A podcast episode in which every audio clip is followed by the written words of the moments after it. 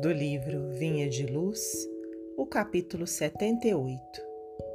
Purifiquemo-nos. De sorte que, se alguém se purificar destas coisas, será vaso para a honra, santificado e idôneo para uso do Senhor e preparado para toda a boa obra. Paulo, segunda carta a Timóteo 2:21 em cada dia de luta, é indispensável atentar para a utilização do vaso de nossas possibilidades individuais. Na Terra, onde a maioria das almas encarnadas dorme ainda o sono da indiferença, é mais que necessária a vigilância do trabalhador de Jesus nesse particular. Quem não guarde os ouvidos pode ser utilizado pela injustiça. Quem não vigie sobre a língua pode facilmente converter-se em vaso da calúnia, pela leviandade ou pela preocupação de sensacionalismo. Quem não ilumine os olhos pode tornar-se vaso de falsos julgamentos quem não se orientar pelo espírito cristão será naturalmente conduzido a muitos disparates e perturbações, ainda mesmo quando a boa fé lhe incuta propósitos louváveis.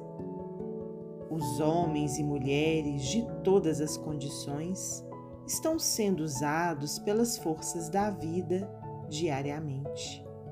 Por enquanto, a maioria constitui material utilizado pela malícia e pela viciação. Vasos frágeis e imperfeitos, eles fundem-se e refundem-se todos os dias, em meio de experiências inquietantes e rudes.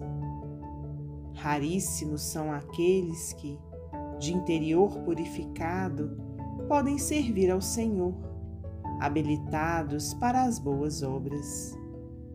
Muitos ambicionam essa posição elevada, mas não cuidam de si mesmos.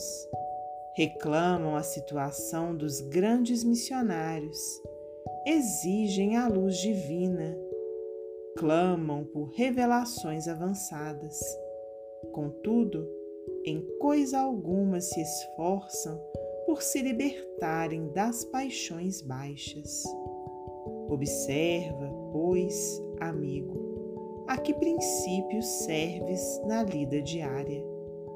Lembra-te de que o vaso de tuas possibilidades é sagrado. Que forças da vida se utilizam dele?